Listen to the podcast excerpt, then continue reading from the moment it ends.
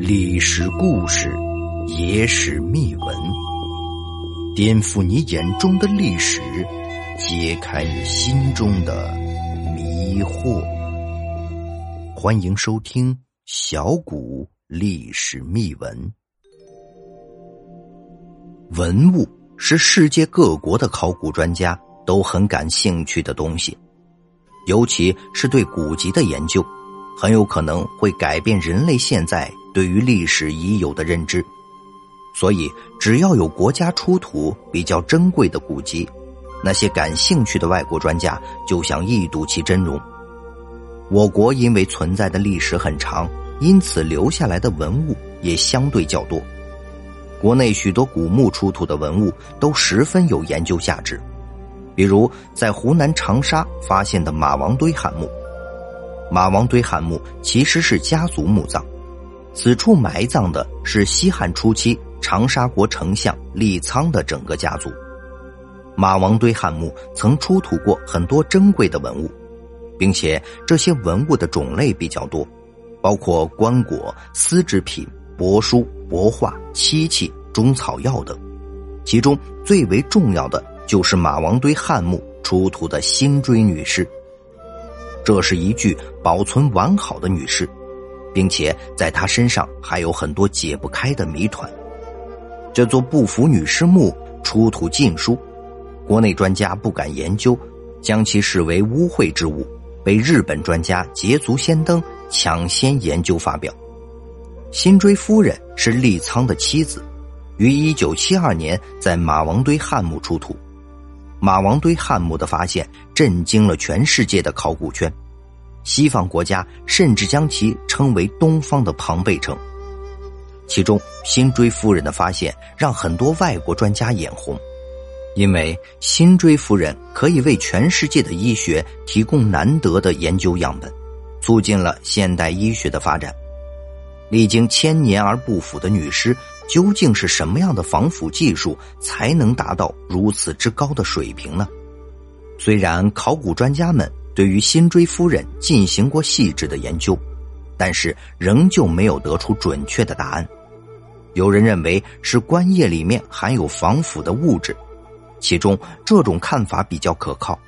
但是要弄清楚棺液的成分也并非易事，毕竟已经过了上千年时间，很多药物的特性早已经难以分辨。其次就是辛追夫人的假发。辛追夫人刚出土时，专家们发现她的头发乌黑亮丽，完全不像一个中年妇女应有的发色。后来，专家们无意中发现辛追夫人头上露出来的黄白色的头发，才意识到黑色的头发其实是辛追夫人佩戴的假发。这一发现也让考古专家们兴奋不已。原来，早在两千年前，人们就开始佩戴假发了。辛追夫人佩戴假发的消息传出去之后，日本专家还曾经四次索要辛追夫人的头发，但是都没有得到应允。除了辛追夫人，马王堆汉墓中还出土了很多珍贵的帛书。这些帛书包含的内容很多，其中最为珍贵的就是《老子》《周易》等古籍。但是这些帛书都受到不同程度的损坏。专家们需要在破译古文字的同时，还要试图去修补那些破碎的部分，这也为后期的研究工作增添了难度。马王堆帛书还被人们称为汉代的百科全书，因为其中的医书记载过最早的养生方法，可见古人也极其重视养生。但是古人的养生可并非像现在的保温杯里泡枸杞那么简单。因为这些帛书极易损坏，它们在地下的存放时间过长，出土之后受到阳光照射，可能会加快它们的损坏程度。因此，现在真正的帛书都没有展出，博物馆中展出的都是复刻的版本。此次马王堆出土的汉墓中，还有一本比较特殊的古籍，它一度被人们看作是禁书。专家们也比较忌讳去解读这本古籍，它便是房中术。因为过去人们的思想都比较封建，基本上都是处于谈性色变的时代，所以对于这件事情很难公开讨论。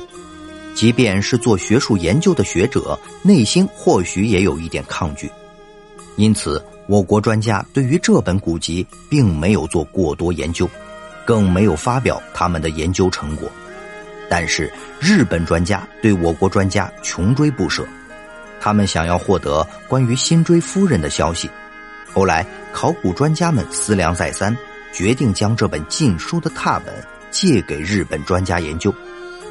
日本专家们得到拓本之后十分欣喜，由麦古邦夫带领的研究团队很快就完成了对该书的破译工作，并将研究成果公之于众。由于我国专家对这方面内容的避讳。导致日本专家抢先发表了研究成果，其实还蛮可惜的。马王堆汉墓出土的文物，无论是古籍还是辛追夫人，对于全世界而言都是宝贵的财富。也只有历史悠久的国家才能发现如此有价值的文物。所以，作为国人，我们应该感到骄傲，因为我们有着深厚的文化底蕴。这些文物拉近了现在和过去的距离，在现在和过去之间搭建了一座桥梁。人们也可以通过这些文物去了解过去的生活，就像多年后我们的后代也可以通过很多东西了解现在的生活一样。